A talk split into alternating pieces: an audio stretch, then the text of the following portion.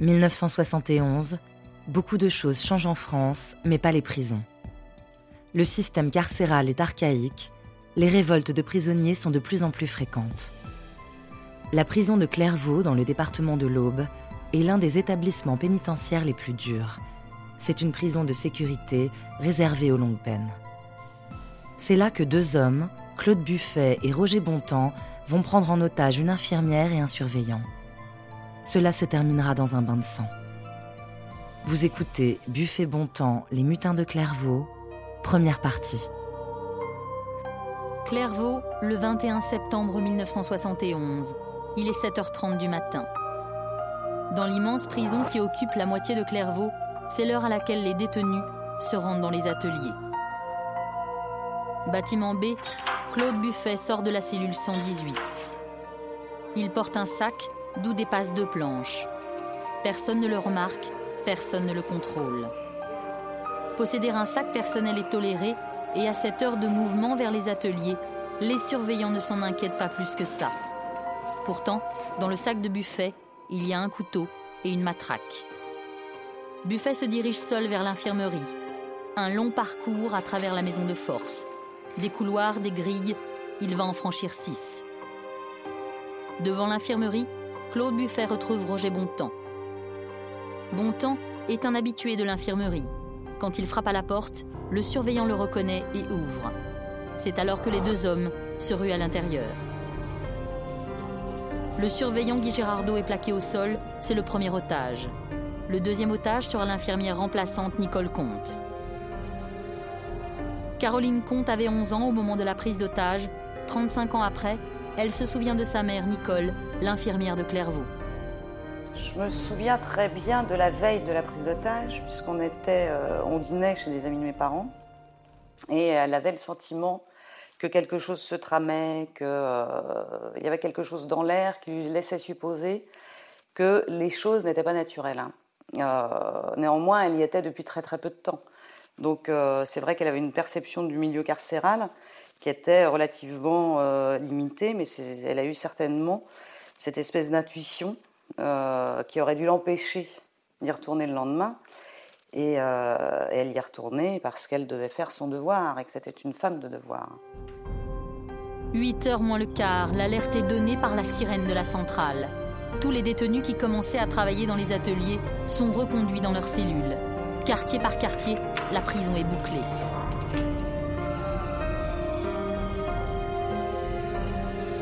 Jean était gardien principal. Ce matin du 21 septembre 1971, il se trouve dans un bâtiment proche de l'infirmerie. Quand il entend la sirène, il comprend qu'un événement grave vient de se produire. On s'est précipité, on a su dans les premiers instants qu'il y avait une prise d'otage à l'infirmerie. Il faut vous dire que les deux mutins pouvaient faire ce qu'ils voulaient dans l'infirmerie et qu'ils avaient même le téléphone. 8 heures. Premier appel des mutins. Ici Buffet. Nous avons pris un maton et l'infirmière en otage. En échange, vous allez nous fournir une voiture, 10 000 francs en liquide, deux mitraillettes et 450 cartouches. Si vous tentez quoi que ce soit, nous exécutons les prisonniers.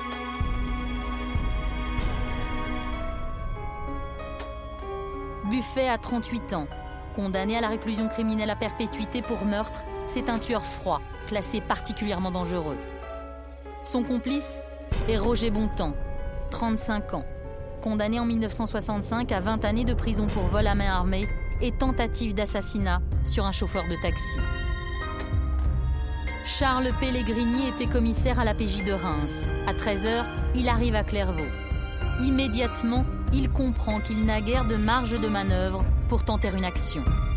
Ou bien on leur donnait la voiture et puis on essayait de les abattre au moment de la sortie euh, en espérant préserver la vie des otages, ou bien euh, on faisait autre chose. Et finalement, je vous rappelle quand même que c'était il y a 35 ans, euh, c'était quand même l'État et, la, euh, comment dirais-je, toute, la puissance de l'État qui devait se manifester, il a été décidé qu'en aucun cas on ne laisserait sortir des gens d'une maison centrale de force et que donc en aucun cas on prendrait le risque qu'ils puissent sortir, donc pas de voiture ni rien. Très vite, c'est l'épreuve de force, le bras de fer entre l'administration pénitentiaire qui refuse tout et des mutins qui n'ont plus rien à perdre. Rémi Crost était l'avocat de Claude Buffet. Il se souvient de l'aveuglement des autorités devant la détermination de son client. Que force reste à la loi, qu'on veuille donner l'assaut, qu'on ne veuille pas céder au chantage, c'est une chose, mais il faut quand même avoir fait préalablement une analyse un peu plus fine de la psychologie des, personnages. Et là, dans le cas particulier, ils ont totalement, totalement ignoré, ils sont totalement passés à côté de la personnalité de Buffet.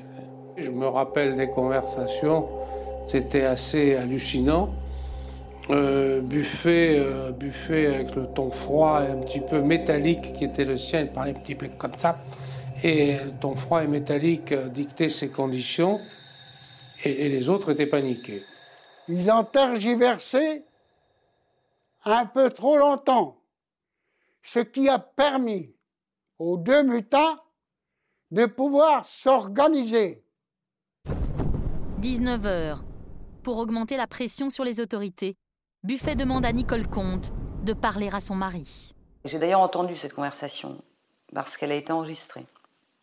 Et le, souvenir, le seul souvenir que j'ai, c'est de ma mère lui demandant de nous embrasser, mon frère et moi. Elle savait qu'elle était condamnée. D'ailleurs, dans cette conversation téléphonique, c'était vraiment, euh, c'était vraiment le dernier au revoir.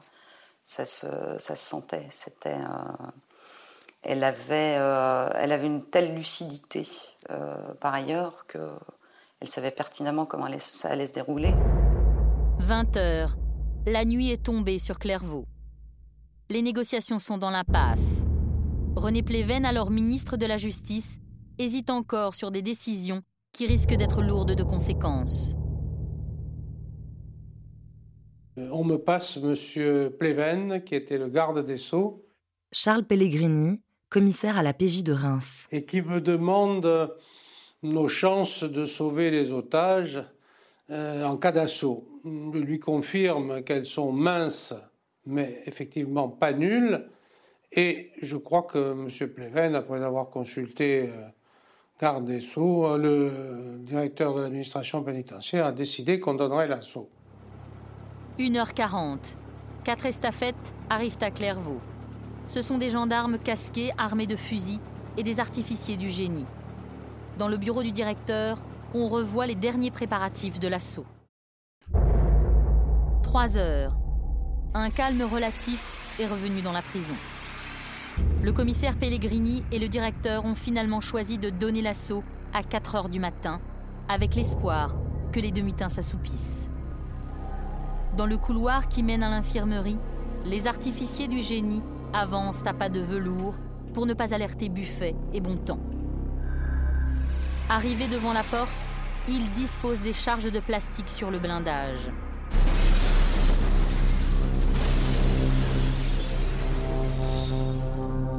La porte n'était pas complètement euh, tombée et tout commençait déjà à flamber. Jean, gardien principal. C'est là que je suis rentré. Le premier avec M. Vandenbroek et M. Gauthier. Mais pour les trois surveillants, l'assaut va se heurter à une deuxième difficulté. Buffet et Bontemps se sont en fait retranchés dans une pièce de l'infirmerie et se sont barricadés. Alors on s'est mis tous les trois après la porte pour essayer de pouvoir rentrer. D'un seul coup, elle s'est entrebâillée. Monsieur Gauthier a mis la main pour pouvoir pousser la porte un petit peu plus, à seule fin de pouvoir rentrer. Mais ils ont repoussé. Lui a eu deux doigts de fracturés. Et je vous garantis, il fallait avoir le cœur solide pour voir le spectacle qui s'est présenté devant nous, il y avait par terre des matelas qui étaient remplis 200. Guy Girardot a été égorgé le premier, juste avant l'assaut. Il est déjà mort.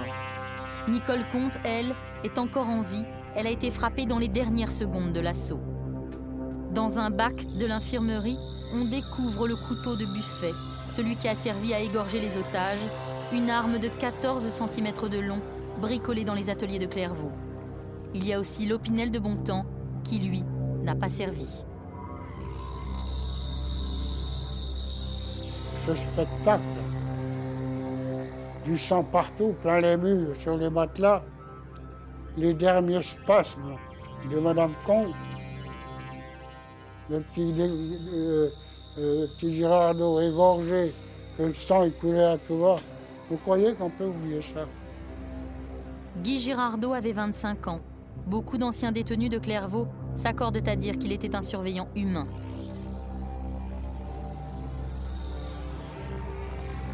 Nicole Comte avait 35 ans. Elle était en remplacement à Clairvaux depuis trois semaines.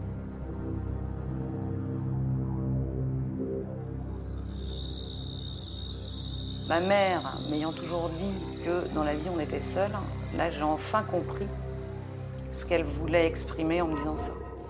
Caroline Comte, fille de Nicole Comte. Et j'ai le souvenir de euh, d'être allée dans le jardin, d'être montée sur la balançoire et de m'être balancée pendant un temps certain.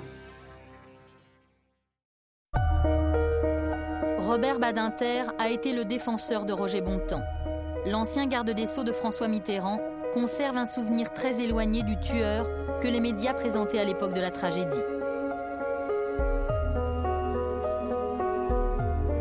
Le souvenir d'un garçon qui,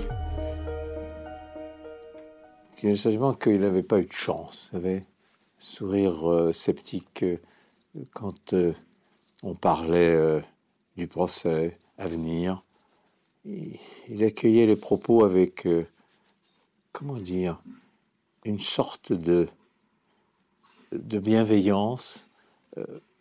J'avais parfois l'impression, quand je lui parlais, que j'évoquais les, les aspects je considérais comme positifs du dossier, que oui, oui, oui, oui, maître, oui, oui, plus pour me faire plaisir qu'en exprimant une conviction personnelle.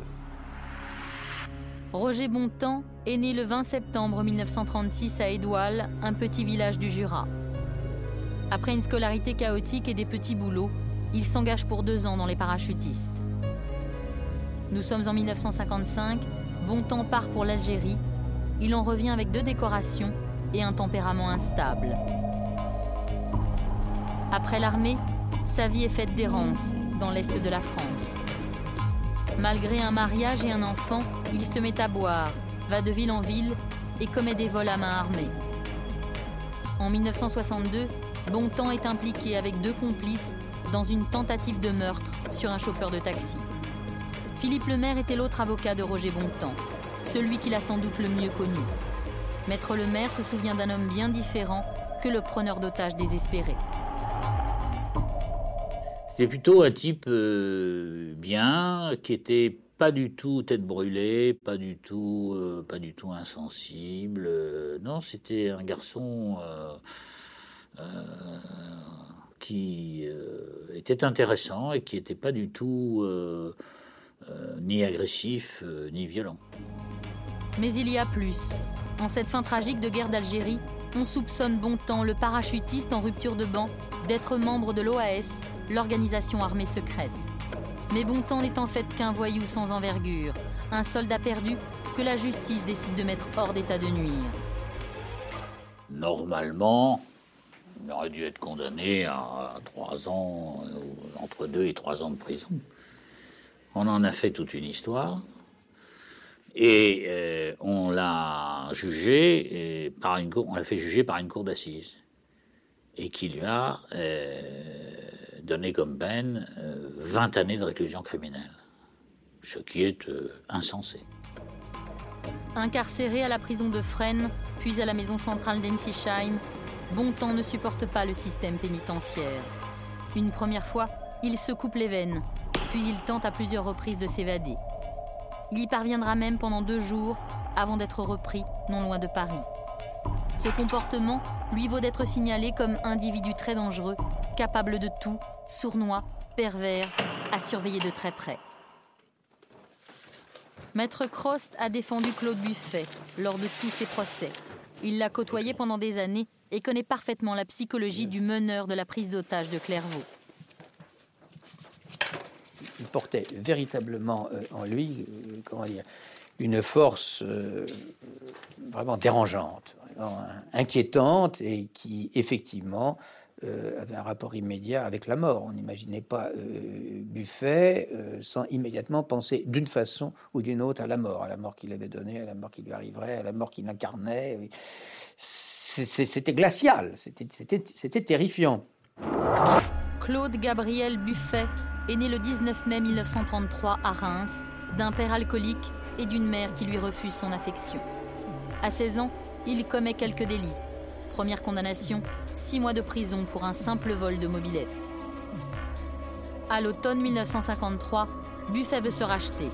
Il contracte un engagement de 5 ans à la Légion étrangère. Ce sera l'Algérie, puis l'Indochine, l'horreur d'une guerre cruelle. D'une guerre qui ne le regarde pas. En 1954, il déserte et passe du côté du Viet Minh et tente même d'obtenir la nationalité vietnamienne. Mais en 1955, au bout de ses désillusions, Buffet se rend. Il va connaître la compagnie disciplinaire, les coups, les marches forcées. C'est là que se forge sa haine sourde et compacte de l'humanité. 1958, Buffet regagne Paris. Il se marie, un enfant arrive, une chance de réinsertion, mais rien n'y fait. Sa vie finit par basculer. Buffet vole des taxis et attaque des femmes seules, la nuit, des faits sans gloire. Le 8 février 1968 à Paris, une de ses victimes le dénonce. Oui, c'est bien lui, le faux chauffeur de taxi, que la sûreté parisienne traque depuis des mois. Buffet reconnaît sa dernière agression. Mais ce qu'il ne sait pas, c'est que la police a découvert le taxi volé. Et dans ce taxi, il y avait un cadavre, celui de Françoise Bezimensky, une femme de la haute société parisienne. Françoise Bezimensky, tuée d'un coup de pistolet. Le pire, c'est que Buffet, pour brouiller les pistes, commet un acte de démence, il déchire les sous-vêtements de sa victime pour maquiller son crime en rituel satanique. Le 8 février 1968, l'homme qui cache son visage en quittant la sûreté est devenu un psychopathe qui va maintenant tenter de manipuler et ses juges et ses avocats. Il a demandé à son juge de l'entendre, de l'entendre tout seul, et là il a fait des déclarations absolument invraisemblables. Je l'ai tué, je l'ai fait exprès, euh, j'y ai presque pris euh, euh, satisfaction, etc. Bref, des déclarations complètement outrées. Alors, les a-t-il faites pour que leur outrance même leur enlève toute crédibilité Ou les a-t-il faites par de calcul Ou les a-t-il faites vraiment pour expier quelque chose Je crois que les deux sont vrais. Je crois que les deux sont vrais, mais dans les deux cas. La clé du personnage, c'est qu'au lieu d'être instrumentalisé par la justice, c'est lui qui tirait les ficelles, c'est lui qui commandait, c'est lui qui organisait le cours de l'instruction, c'est lui qui allait organiser le cours de l'audience, il n'allait pas être euh, l'objet de, l'institution judiciaire, il allait euh, la faire marcher à son pas. Le 15 octobre 1970, devant la cour d'assises de la Seine, qui s'apprête à rendre son verdict, Buffet surprend tout le monde. L'ancien légionnaire réclame la peine de mort. J'avais de fortes raisons de penser qu'il le ferait. J'en avais averti les jurés de ne pas se laisser euh, prendre à cette, à cette rhétorique démente. Et effectivement, il a, euh, comme prévu, comme je l'avais prévu, à la fin des débats, demandé qu'on qu la mort. Pourtant, l'avocat général de la cour d'assises lui-même ne demande pas la peine de mort. Dans son réquisitoire, il requiert la réclusion criminelle à perpétuité. Et je me souviendrai toujours de sa, de, de, sa péroraison envoyez-le pourrir dans la lente agonie de la réclusion perpétuelle. Et c'est là-dessus c'était le, dire, la feuille de route de Buffet pour, pour Clairvaux. Envoyez-le pourrir dans la lente agonie de la réclusion perpétuelle. Quand il est transféré à Clairvaux, Buffet n'est incarcéré que depuis trois ans. Mais la perpétuité le met face à lui-même, à ses échecs et à son orgueil, à son cerveau malade. Clairvaux va précipiter le destin de cet homme, car ce n'est pas une prison comme une autre. À l'origine, c'est une abbaye fondée en 1115 par Saint Bernard. Des origines de pénitence et de sévérité, mais aussi un triste héritage de violence. En 1831 déjà, un gardien-chef y est tué à coups de hache. Clairvaux, c'est le dernier cercle de la prison réservé aux longues peines, aux criminels les plus endurcis. Plus qu'ailleurs, le détenu y déteste le surveillant. Pour bien comprendre la mutinerie, il faut s'imaginer ce que fut la détention dans ces années-là. Gabriel Muesca a été incarcéré pendant 17 ans. Il est aujourd'hui le président de l'Observatoire international des prisons. Il connaît bien l'histoire de la détention et il sait à quel point la mutinerie de Clairvaux y occupe une place importante. C'était les années 70-71 et le contexte, était extrêmement clair. C'est qu'il euh, y avait une atmosphère extrêmement sauvage, extrêmement rude, euh, dure dans, les prisons françaises, et particulièrement dans les maisons centrales. Et, bien évidemment, c'était euh, un terreau qui ne pouvait que générer des, phénomènes comme ce drame qui s'est produit donc, à la maison centrale de Clairvaux. À Clairvaux, Bontemps porte le numéro d'écrou 3091. Il rencontre Buffet dans la cour de promenade. Bontemps est incarcéré depuis plus de 9 ans. Il lui en reste au moins 6 à tirer. 6 ans à travailler dans les ateliers de la centrale, à se ronger derrière les barreaux. Toutes les nuits, l'ancien parachutiste fait des cauchemars. Alors, il propose à Buffet de s'échapper, fuir Clairvaux, fuir la perpétuité. Or, personne ne s'est jamais échappé de Clairvaux. Les détenus. Et j'étais très, très, très sévère avec eux. Mais juste. Jean, gardien principal. Très sévère, mais juste. Quand il y en a un qui avait une réclamation à faire, il venait près de moi, il se décoiffait au garde à vous, voilà, il se passe telle et telle chose. Est-ce que vous pouvez faire quelque chose? Il n'y a pas de raison. Je vais voir le directeur. J'étais très, très, très estimé par les détenus, tout en étant dur avec ceux qui méritaient qu'on soit dur. Dans la nuit du 15 au 16 mai 1970, un an jour pour jour avant l'arrivée de Buffet et de Bontemps à Clairvaux, Charlie Bauer et six autres détenus tentent de s'évader par les égouts de la prison. La répression qui s'ensuit en dit long sur la dureté de Clairvaux. Ordre avait été donné d'ouvrir les vannes pour noyer les, gars.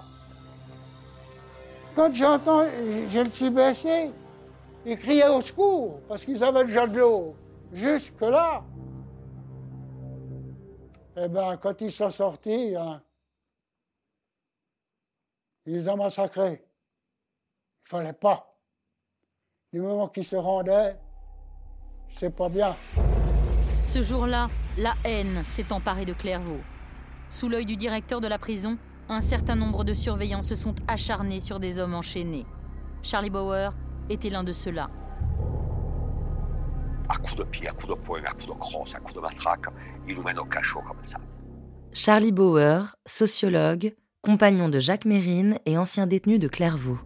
Dans le cachot, m'enferme dans le cachot, me laisse mes chaînes aux les chaînes aux pieds, les entraves aux pieds. je crache du sang, je, n'arrive plus à respirer. Je ne sais pas si vous avez déjà eu des côtes cassées, mais c'est très douloureux de respirer avec ce, truc cassé. Et je me, je me réfugie, dirais-je, je me recroqueville dans le coin euh, opposé à la porte du cachot, par terre, pas de couverture, rien. Je reste 48 heures comme ça. Gros lotal de fièvre, parce que je pissais du sang, puis après je pissais pas que du sang, je pissais du pu également. J'avais une lésion rénale, les coups pris dans le, dans le dos.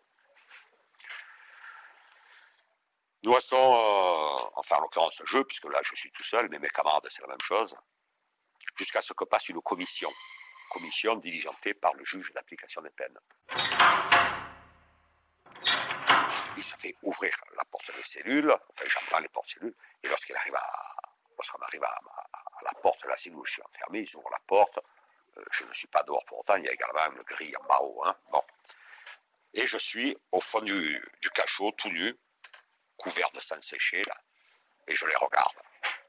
Et le juge de l'application des peines, je me souviens, a eu, a eu trois mots. Oh, les salauds. Et blanc, ils ont fermé la porte et il a fait un rapport au ministère. Ce juge d'application des peines s'appelait Albert Petit. Le rapport qu'il a remis à l'administration est sans équivoque. Pour lutter contre la fermentation de haine, écrit le juge, et le pourrissement auquel on assiste actuellement à Clairvaux, où il se prépare des crimes atroces, il n'y a au fond qu'une condition. Il faut vouloir que l'homme détenu soit respecté dans sa dignité d'homme et dans ses droits. Un rapport qui dit les conditions dans lesquelles vont être traités Buffet, le psychopathe, et Bontemps, le braqueur désespéré. La folie criminelle de ces hommes va être chauffée à blanc par le système carcéral. Buffet, le manipulateur, utilisera les conditions de vie à Clairvaux pour se trouver des excuses. La veille du procès, il préparera un mot pour les jurés de la cour d'assises qui allaient le juger. Je n'ai pas d'excuses à faire aux membres de la famille des victimes, dit-il. C'est à l'ordre de la justice et à l'administration pénitentiaire de le faire. C'est pourquoi, messieurs les jurés, honnêtement, vous allez me juger en votre âme et conscience. Je vous demande simplement de ne pas oublier de juger la justice et l'administration pénitentiaire. Est-ce que les conditions de détention de Clairvaux inhumaine, dégradante, euh, méprisable, indigne, euh, non conforme aux engagements internationaux de la France, Déclaration européenne des droits de l'homme, etc. Est-ce que euh, cela a été suffi expliquer le geste de Buffet? Non. Très, loyalement, non. Non. Ça a été le facteur déclenchant, ça a été l'opportunité, si je puis dire. on en à on était à un autre stade.